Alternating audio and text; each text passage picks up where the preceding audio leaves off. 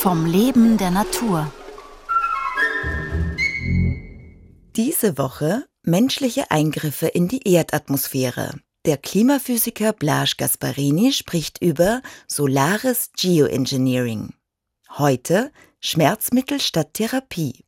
Die Temperatur der Erde steigt, das wissen wir, das messen wir und es steigt immer noch und äh, unsere Treibhausgasemissionen sind immer noch da leider.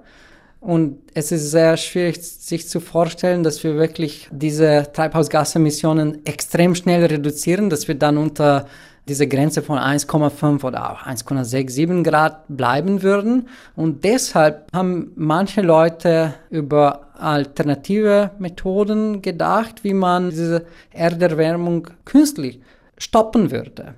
Und das heißt Solaris Geoengineering. Und man könnte im Prinzip durch künstliche Modifikationen im Klimasystem wirklich dieses Temperaturanstieg stoppen, wenigstens für ein paar Jahrzehnten, wenigstens für eine gewisse Temperatur, vielleicht für ein Grad, vielleicht für zwei Grad, vielleicht dieses Potenzial kann noch größer oder kleiner sein. Es ist noch nicht ganz klar. Wir wissen aber, dass das wirklich im Prinzip funktionieren würde, wenigstens die sogenannte stratosphärische Aerosol-Injektion-Methode, weil wir haben in der Natur diese großen Vulkaneruptionen und dann sieht man, dass die Temperatur der Erde wirklich im Durchschnitt kühler ist nach diesen Vulkaneruptionen und das würde man dann auch künstlich machen.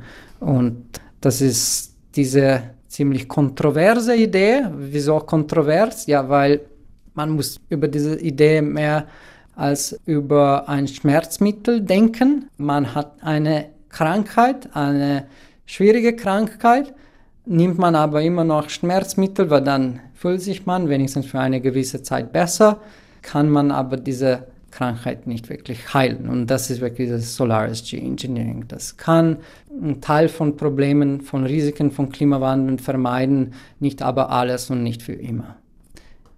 Bis heute gibt es Studien, die eigentlich sagen, dass die Welt mit dieses Solaris Geoengineering im Durchschnitt besser ist als die Welt ohne, aber da gibt es auch manche Regionen, die kommen ein bisschen schlechter aus und das würde dazu wahrscheinlich Konfliktpotenziale führen und deshalb ist dieses Thema besonders heikel und hat ein Potenzial. Wahrscheinlich eine Welt mit Geoengineering könnte die Klimapolitik noch extrem viel komplizierter machen. Deshalb gibt es eigentlich auch ziemlich viele Forscher, die lehnen diese Idee total ab. Die sagen, wir sollten das nicht forschen. Die Welt mit Geoengineering ist zu kompliziert, kann man nicht wirklich gut regulieren. Da gibt es zu viel Konfliktpotenzial. Und je mehr wir forschen, desto wahrscheinlicher ist es, dass wirklich jemand machen würde.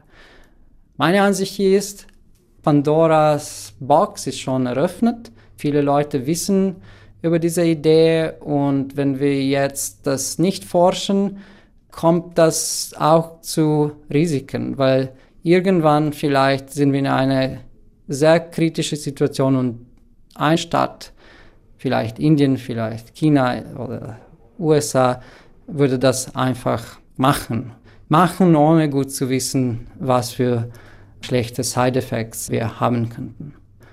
Deshalb, ich glaube, es ist eigentlich ganz wichtig, dass man nicht nur diese physikalische wissenschaftliche Arbeit macht, sondern auch über Governance, über die Regulative denkt. Weil aus heutiger Sicht, man könnte das machen, da gibt es keine Regel für die Stratosphäre und wir brauchen Regeln. Und wahrscheinlich wir brauchen auch ein Moratorium für äh, so Methoden und auch vielleicht klare Regeln, was geschehen muss, um dieses Moratorium wegzumachen und das wirklich zu implementieren. Das haben wir heutzutage leider nicht und ich sehe ein sehr großes Bedürfnis für sowas.